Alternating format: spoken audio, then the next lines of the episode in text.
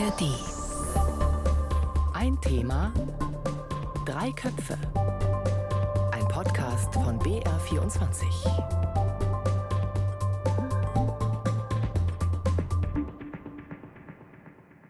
Und bei uns geht es heute um ein Land, das sich am liebsten so präsentiert.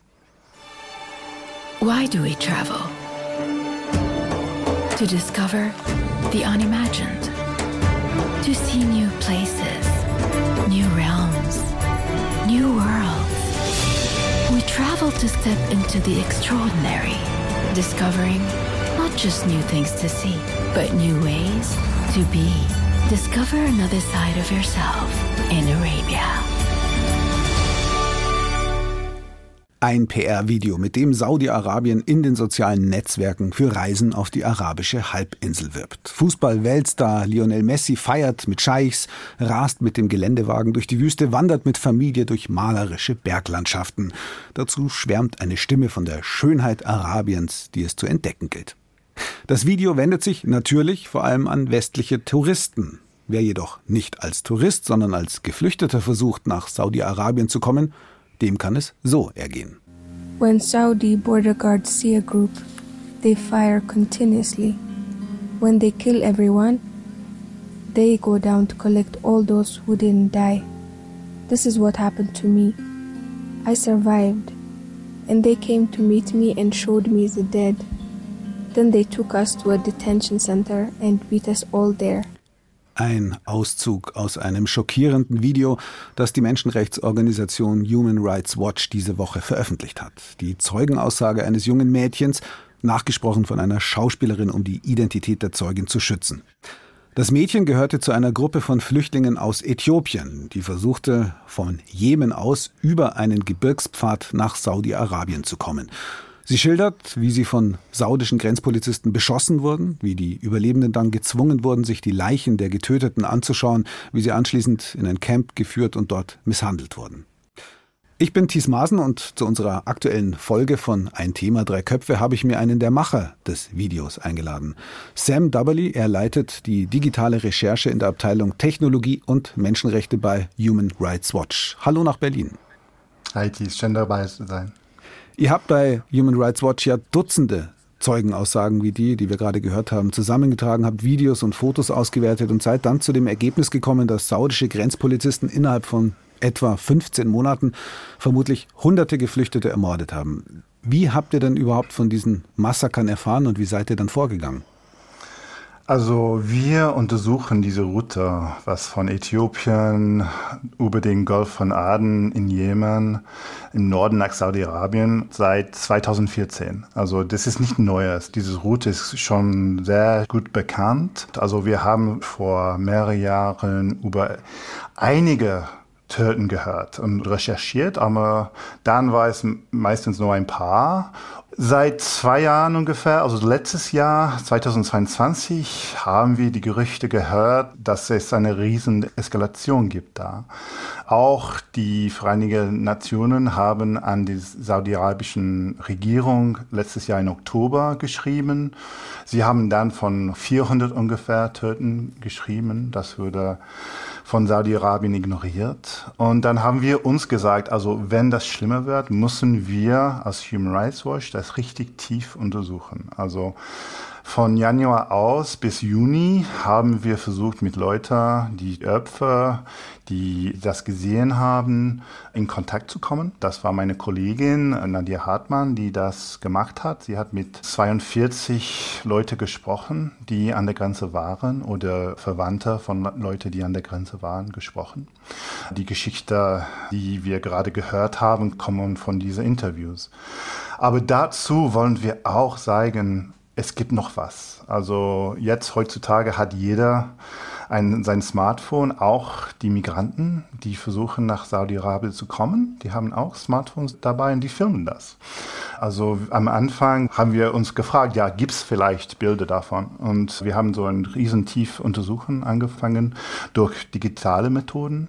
Und wir haben hunderte Videos gefunden von das Alltagleben an der Grenze. Ne? Es gibt auch diese so de facto Migrantencamps. Wir haben Videos gefunden von den Leuten, die laufen, gehen zu Fuß über die die Grenze. Und dann haben wir klar die Videos von Verletzungen, von Leichen an der Route gefunden, Schwerverletzungen und dann die Gräben auch. Also für uns war es eine Frage von richtig tief zu gehen, von Interviews bis Videos bis Satellitenbilder und das alles zusammenzubringen und zu zeigen genau, was passiert an der Grenze. Und das sind ja wirklich schreckliche Dinge, die da berichtet wurden. Erzwungene Vergewaltigungen, also Geflüchtete wurden zum Beispiel äh, gezwungen, andere Geflüchtete zu vergewaltigen und dergleichen mehr. Diese Nachricht, also euer Video und euer Bericht ist Montagmorgen veröffentlicht worden. Ich weiß noch bei uns in der Redaktionskonferenz in der Politikredaktion des BR ist das ziemlich eingeschlagen. Wir haben lange darüber diskutiert. Ich vermute mal, das war bei unserem dritten Kopf heute bei Ein Thema Drei Köpfe ähnlich. Anne Almeling, Korrespondentin im ARD-Büro in Kairo. Sie ist uns von dort aus zugeschaltet. Oder Anne, warst du als langjährige Beobachterin des saudischen Regimes und überhaupt dieser ganzen Krisenregion da unten vielleicht gar nicht so überrascht? Ich war tatsächlich nicht so überrascht. Also Saudi-Arabien und auch der Jemen, die sind ja in der Vergangenheit immer wieder Schauplatz gewesen von Menschenrechtsverbrechen auch und vor allem eigentlich dann, wenn keiner hinschaut. Also das heißt jetzt natürlich nicht, dass es das nicht auch in anderen Ländern gibt, aber gerade in dieser Region, also im saudisch-arabischen, saudi-arabisch-jemenitischen Grenzgebiet, das ist extrem schwer zugänglich, gefühlt sozusagen am Ende der Welt und ähm, von daher sozusagen prädestiniert für Dinge, die passieren können und die dann erstmal keiner so richtig mitkriegt. Sam Anne hat es gerade gesagt, ein extrem schwer zugängliches Gebiet, wo sich das Ganze ereignet hat eine karge, einsame Berglandschaft. Man sieht es auch in dem Video, das ihr veröffentlicht habt, ganz gut. Außerdem ja, versinkt der Jemen ja seit Jahren, wenn nicht Jahrzehnten, in einem brutalen Bürgerkrieg, beziehungsweise es ist eigentlich schon kein Bürgerkrieg mehr, sondern ein richtiger Krieg. Die vom Iran unterstützten schiitischen Houthi-Rebellen auf der einen Seite, auf der anderen Seite eine Allianz aus jemenitischen Regierungstruppen und mehreren Staaten der Region unter Führung von Saudi-Arabien. Du hast zwar gerade schon angedeutet, wie ihr das gemacht habt mit den Videos und so weiter, aber dennoch, wie konntet ihr denn von Human Rights Watch überhaupt diese Berichte, Fotos, die ihr da bekommen habt, wirklich verifizieren? Also wir machen diese Untersuchung mit digitalen Methoden seit Jahren. Das ist 2010, 2011 angefangen mit dem, mit dem Krieg in Syrien zum Beispiel oder die, die Revolution in Ägypten. Dann mussten wir auch Videos und Fotos sammeln und verifizieren. Also das machen wir immer noch heute. Das macht einen wichtigen Teil unseres Arbeits, weil es erlaubt uns zu sagen, also mit den Interviews werden Saudi-Arabien oder Jemen oder wer immer das sagen, yeah, sie lügen. Also wenn wir auch Videos und Satellitenbilder dabei haben, können wir sagen, okay, vielleicht lügen sie, aber das sehen wir auch hier und hier und hier und hier. Und das wird viel schwieriger für die Staaten, die das machen, zu sagen, dass es nicht wahr ist. Das heißt, dass wir die Bilder nehmen oder die Videos nehmen und wir also irgendwie Fragen zu den Videos stellen. Also wir sagen, okay, wie können wir wissen genau, wo das gefilmt worden ist? Und in diesem Fall zum Beispiel sagen wir, okay, da ist ein Berg und da ist eine Route, die die Leute genommen haben und da gibt es ein Gebäude in Distanz.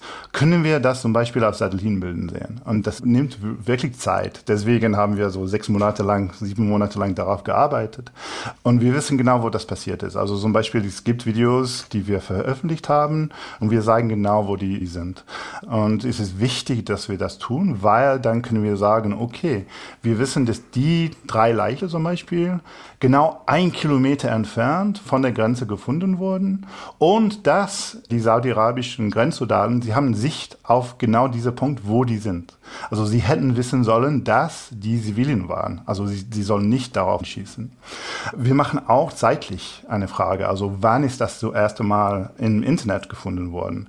Wenn es auf TikTok ist, können wir sagen, okay, wir wissen genau, dass der Wetter, zum Beispiel diesen Tag war sonnig oder es hat geregnet oder es geschneit zum Beispiel. Also nicht in diesem Gebiet, aber in, in allgemein. Und dann können wir sagen, okay, wir wissen, dass dieses Video ungefähr im März 2022 gefilmt wurde, zum Beispiel. Also das ist eine ganz wichtige Methode. Wir hören auch, welche Sprache sprechen die Leute, welche Kleidung tragen die Leute. Geht das mit Leuten aus Äthiopien zum Beispiel? Also all diese Fragen, wir stellen zu den Videos, um die Verifikation zu machen. Das ist richtige Detektivarbeit. Anne, als ARD-Korrespondentin bist du zwar viel in der Region unterwegs, so viel Zeit zu haben für solche Recherchen fehlt dir aber vermutlich in deiner alltäglichen Arbeit. Du warst schon mehrfach in Saudi-Arabien, im Jemen aber noch nicht. Du hast mir erzählt, dass du schon seit Jahren versuchst, in dieses Land zu kommen. Seit kurzem hast du endlich ein Visum. Vielleicht mhm. ist es demnächst endlich soweit. Wie schwierig ist es denn für dich, von deinem Büro in Kairo aus oder auch wenn du in den Nachbarstaaten bist, ja, glaubhafte Informationen aus dieser Region zu bekommen? Also das ist ziemlich schwierig, sogar wenn es einem gelingt, in den Jemen zu kommen. Und ab und zu ist das auch für Journalisten möglich. Da wird man trotzdem die ganze Zeit eigentlich am Arbeiten gehindert, weil die sogenannten Sicherheitskräfte alles kontrollieren wollen. So ist es zumindest meinem Kollegen Simon Riesche auch aus der ARD gegangen, als er im Juli im Jemen war. Wir versuchen von Kairo aus uns aber einen Überblick über die Situation zu verschaffen. Dabei helfen uns unsere Producer, die Arabisch sprechen, unsere Kontakte im Jemen, unsere Kollegen hier in Kairo, die ebenfalls gut vernetzt sind, Jemeniten in Kairo, dazu Videos von Agenturen und so weiter.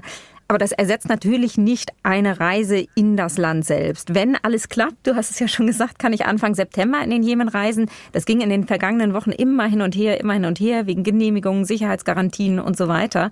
Aber in dieses saudisch-jemenitische Grenzgebiet, da wo die Massaker stattgefunden haben, dahin werde ich sicherlich nicht kommen, denn das ist einerseits sehr gefährlich und daran hat sehr wahrscheinlich auch niemand im Jemen ein Interesse. Und auch nicht in Saudi-Arabien vermutlich. Genau, ja. Saudi-Arabien spielt ja eine entscheidende Rolle in diesem Jemenkrieg, ist maßgeblich verantwortlich für unter anderem massive Luftangriffe, auch für eine Seeblockade, unter der vor allem die Zivilbevölkerung leidet und die zu einer wohl ja eine der wohl schlimmsten humanitären Katastrophe weltweit geführt hat. Dass es jetzt in dieser Region zu diesen mutmaßlichen Massakern an Geflüchteten durch saudische Sicherheitskräfte gekommen ist, hat das auch, würdet ihr sagen, was mit der Brutalisierung des Bürgerkriegs im Jemen zu tun? Also ja und nein, würde ich da sagen. Der Krieg im Jemen trägt natürlich dazu bei, dass die Situation im Land für die meisten unerträglich ist. Also sprich, dass im Land bleiben keine Option ist. Also schon gar nicht für Menschen aus Afrika, die ohnehin schon oft diskriminiert und misshandelt werden in der arabischen Welt. Aber man darf natürlich auch nicht vergessen, schon vor diesem Krieg hat der Jemen zu den am wenigsten entwickelten Ländern der arabischen Welt gezählt. Also Armut ist weit verbreitet, Arbeitslosigkeit, Analphabetismus.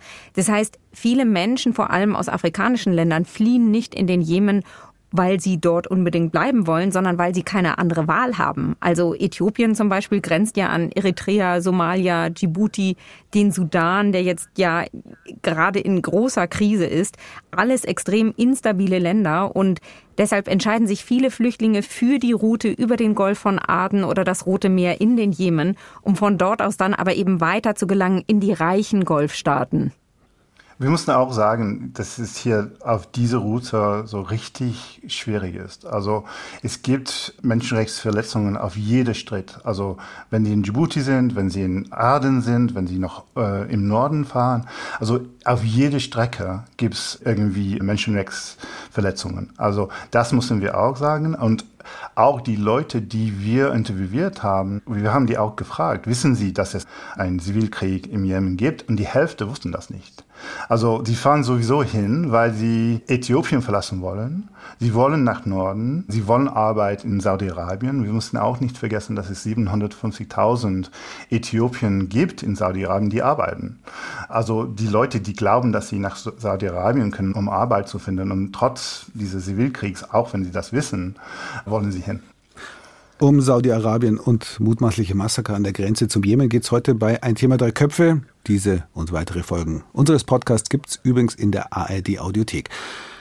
Schauen wir uns jetzt mal Saudi-Arabien genauer an. Ich habe es ja eingangs gesagt, das Regime versucht sich seit Jahren als modern darzustellen, kauft sich zum Beispiel massenweise Fußballstars von Messi über Cristiano Ronaldo bis, ganz aktuell, Neymar die es dann zur Imagepflege nutzt. Zuletzt hat es auch versucht, sich sozusagen als Friedensvermittler im Ukraine-Krieg zu profilieren mit einem internationalen Gipfel in Jeddah am Roten Meer. Und gleichzeitig werden Menschenrechtler und Journalisten, die dem Regime ein Dorn im Auge sind, eingesperrt oder wie im Fall des Journalisten Khashoggi gar von Killern ermordet.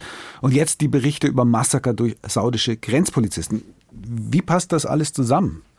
Also ich würde sagen, das Königreich Saudi-Arabien funktioniert natürlich ganz anders als zum Beispiel eine westliche Demokratie. Also Saudi-Arabien ist eine absolute Monarchie, das heißt, der König bestimmt, was im Land passiert und was nicht. Und nun ist der saudische König schon sehr alt und krank und deshalb erledigt sein Lieblingssohn und Kronprinz Mohammed bin Salman die Arbeit des Königs. Und dazu muss man wissen, dass bislang nur Söhne des Staatsgründers, also Könige von Saudi-Arabien waren. Mohammed bin Salman ist der erste aus der Enkelgeneration und der ist ja noch nicht mal 40 Jahre alt. Er gilt als sehr, sehr ehrgeizig und versucht, das Land wirtschaftlich und gesellschaftlich zu öffnen und zu modernisieren und aber eben natürlich auch vor allem unabhängig vom Öl zu machen. Und dabei spielt Fußball dann eine große Rolle, denn Fußball ist natürlich auch in Saudi-Arabien extrem beliebt und ein großer Wirtschaftsfaktor.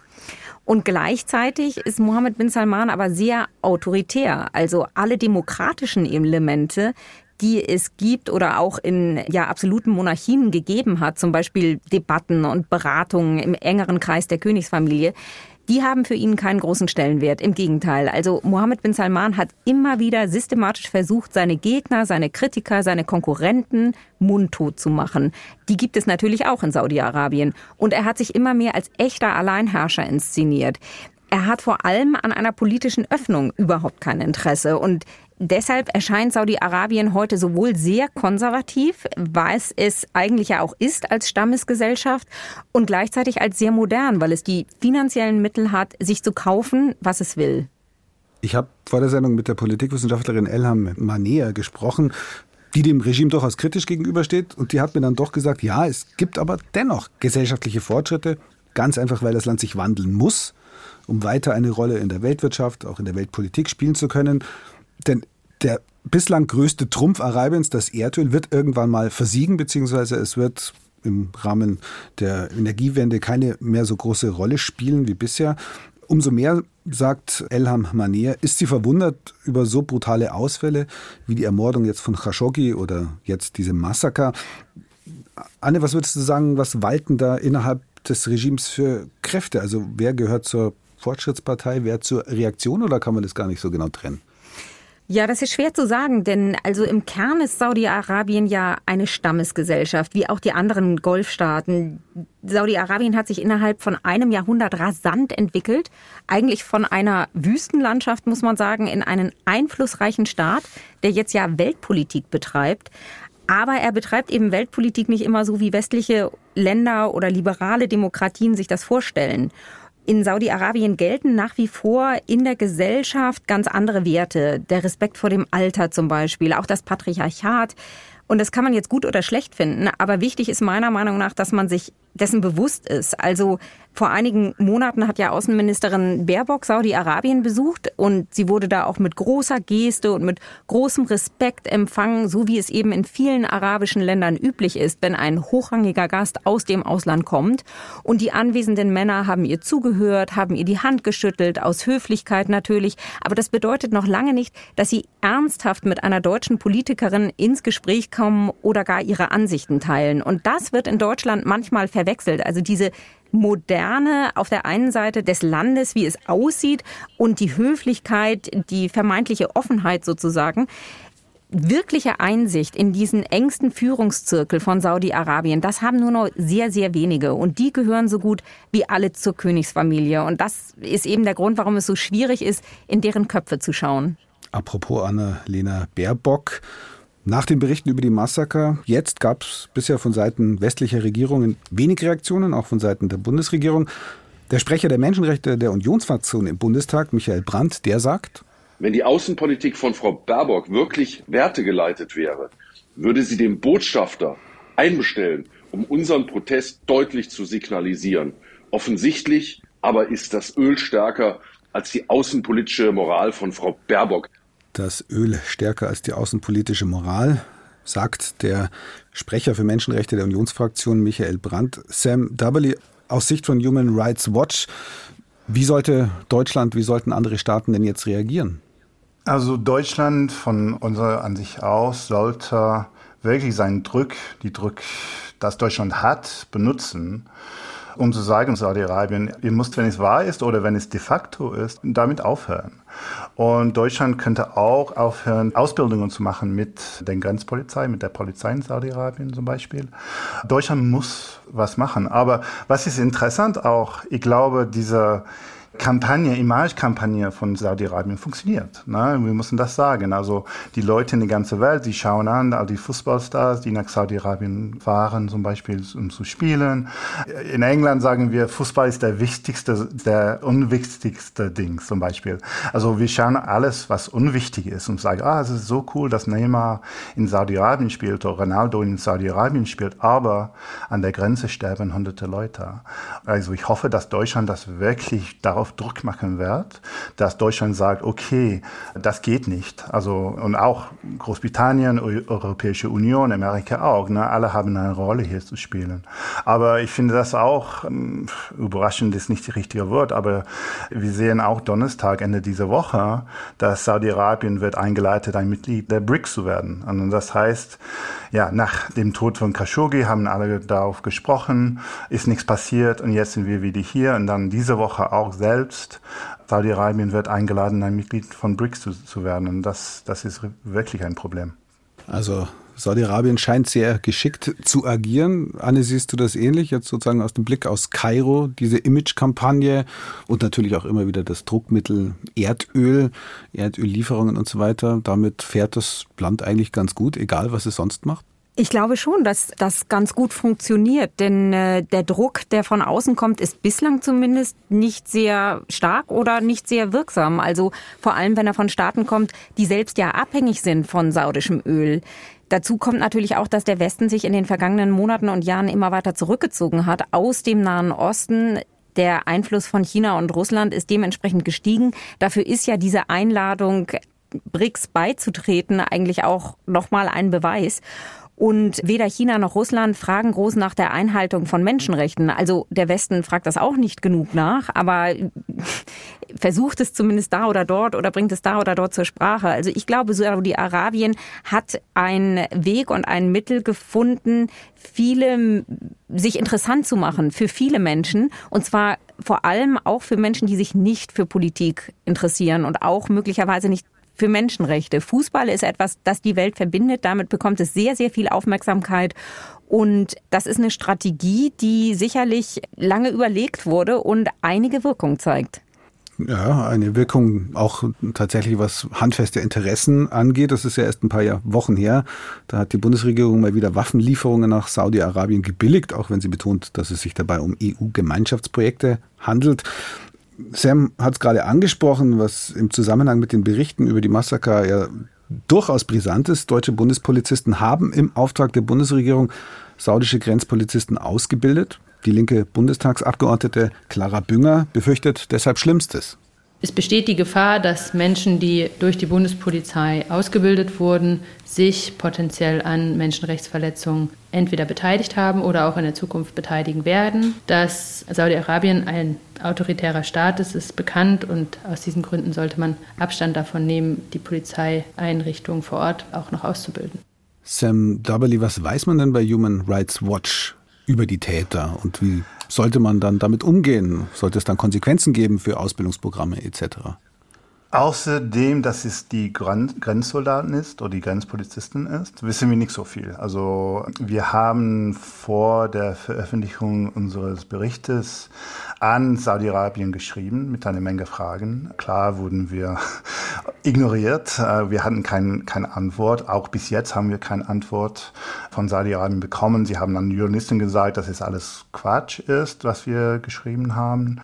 Aber genau wer die Täter sind, außer dass sie von der Grenzschutzbehörde gehören, wissen wir nicht. Also zum Beispiel von Videos, die Leute kamen nicht so nah an, ne, um, um das zu filmen. Das ist von weit weg passiert. So soweit wir wissen, hat das keiner gefilmt. Aber ich würde auch sagen, dass ja Konsequenzen für die Ausbildungsprogramme und so weiter sollte es geben. Also Deutschland und andere Länder, die das machen, sollten aufhören, Ausbildungsprogramme zu führen mit Saudi-Arabien, unserer Ansicht nach. Wie wirksam sind denn solche Konsequenzen oder Androhungen von Konsequenzen? Anne, wie blickst du da als ARD-Korrespondentin, als Beobachterin der Region drauf, wenn es Sanktionen gäbe? Also es gab ja nach dem Mord an dem Journalisten Khashoggi, was auch schon wieder fünf Jahre her ist, durchaus kurzzeitige Konsequenzen, weniger oder erstmal gar keine Waffenlieferungen, eklatanter Image, ja, Schaden für die saudische Regierung, aber langfristig ist das etwas, womit man was ausrichten kann?